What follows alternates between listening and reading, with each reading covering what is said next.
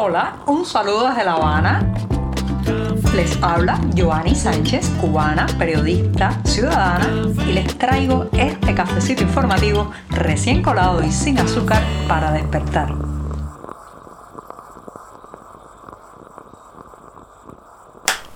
Mitad de la semana, día puente o día bisagra. Sí, estamos viviendo el miércoles que ha amanecido muy cálido aquí en la capital cubana, una jornada del 27 de julio de 2022 en que empezaré hablando de esas obras que se inauguran a bombo y platillo y meses después ya no funcionan. Pero antes de decirles los titulares voy a pasar a servirme este cafecito que está recién colado. Así que lo pongo en la taza y mientras tanto les comento los temas principales de hoy. En un primer momento, obras que se inauguran con dinero de organismos internacionales. ¿Qué pasa meses después. En un segundo instante hablaré de que han negado la fianza a un activista que solo se manifestó con consignas y reclamos en el Boulevard de La Habana. Lleva más de tres meses preso y sin embargo el tribunal ha rechazado la posibilidad de que se le imponga una fianza y pueda retornar a su casa. Mientras tanto, la discóbola Jaime Pérez se fugó de la delegación cubana que participaba en el Campeonato Mundial de Atletismo en Estados Unidos. Puso bien polvorosa. Y por último, recomendarles una obra teatral, Huevos, por el Teatro del Viento, que Teatro del Viento, que por estos días se está pues presentando en la ciudad de Camagüey. Dicho esto, ya están eh, mencionados los titulares, presentados los temas y este programa a punto de comenzar.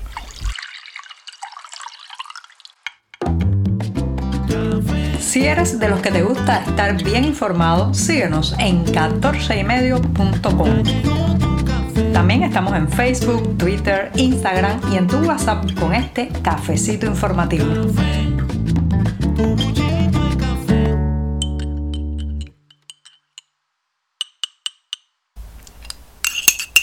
Revuelvo este café de mitad de semana para que se termine de refrescar y así darme el primer sorbito amargo del día.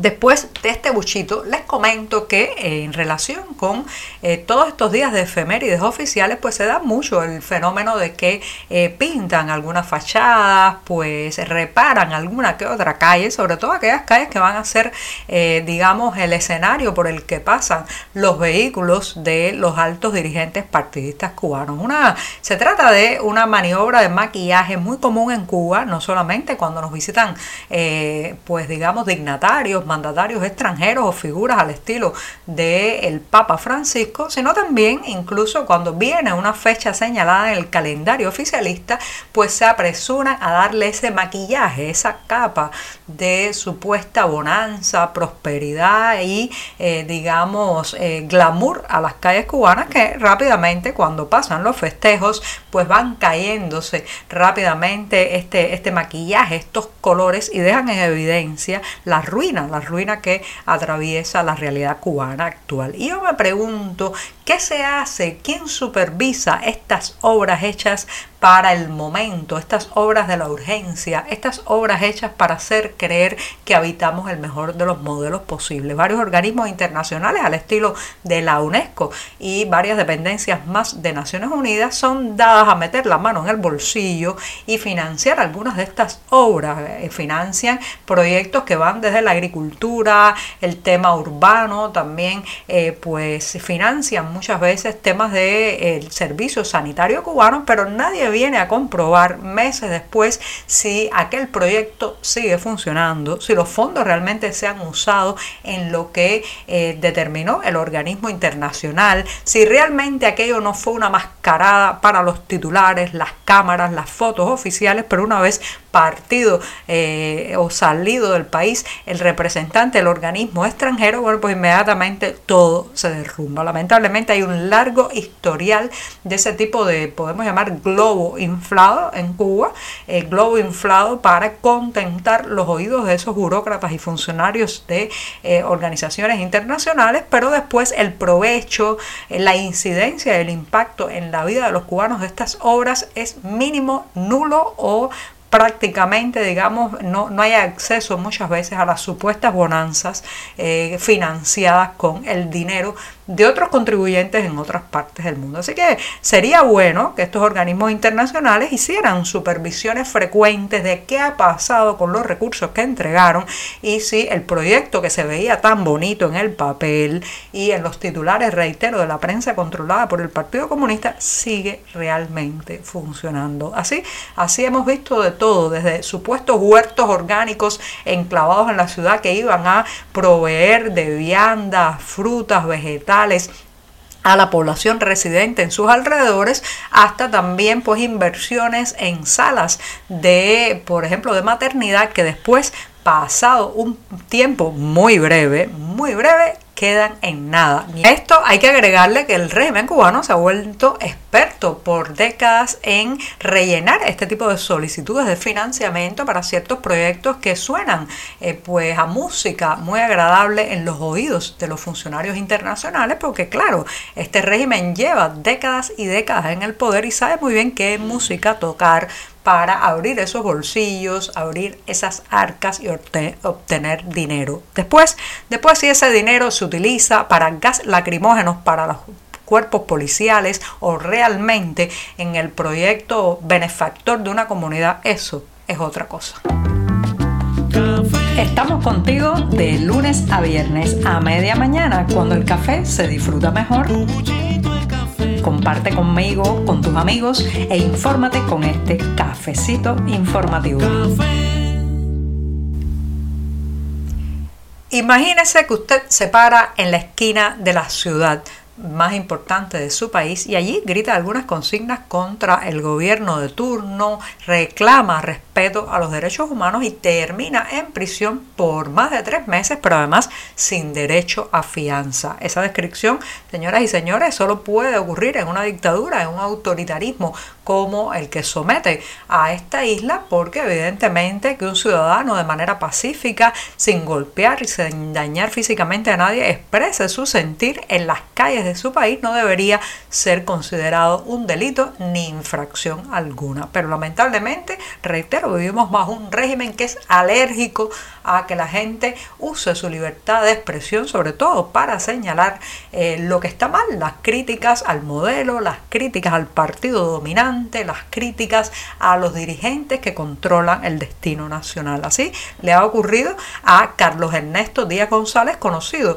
en las redes sociales por el nombre de Cativo Disidente, que el pasado 28 de abril se subió en un muro en el Boulevard de La Habana, la calle, la céntrica calle San Rafael en La Habana, que ha sido escenario también de otras protestas. Recuerden, Luis Robles, quien pasó por esa calle con un cartel reclamando la liberación de los presos políticos, especialmente en ese momento de un rapero que estaba tras las rejas. Ahora le ha tocado el turno a Carlos Ernesto Díaz González, cativo disidente, que lleva desde el 28 de abril tres meses encerrado en prisión y el Tribunal Municipal de Cienfuegos acaba de negarle el derecho a tener una fianza. Señoras y señores, tres meses en prisión por solamente decir en voz alta su inconformidad con el sistema cubano.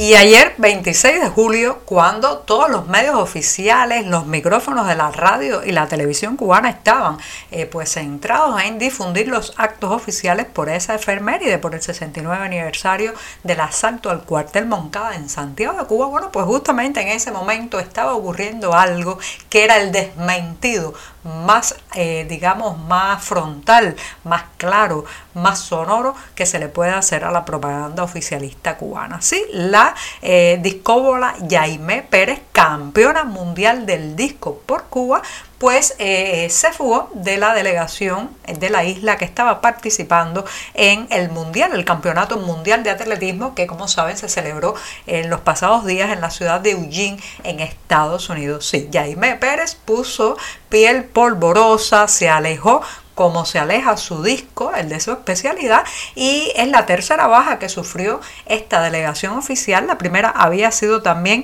la jabalista Giselena Bayar y el martes se había conocido que eh, se había fugado también el fisioterapeuta del equipo Carlos González Morales. Así que la discóbola Jaime Pérez, que no solamente era una discóbola, sino que reitero, era medallista olímpica y campeona mundial del disco, ha preferido seguir su camino deportivo bajo otra bandera. Eso seguramente pues le traerá la penalización de no poder entrar al país en los próximos ocho años si el sistema sigue como está.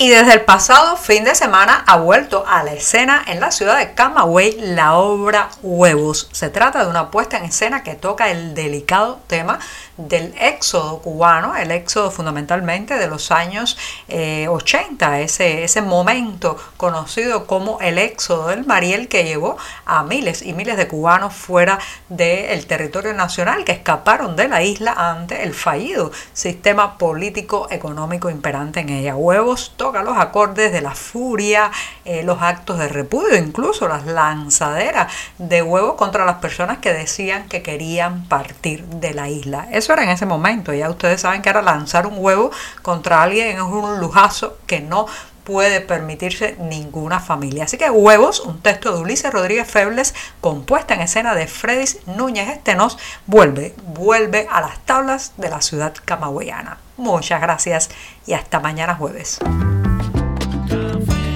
Por hoy es todo. Te espero mañana a la misma hora.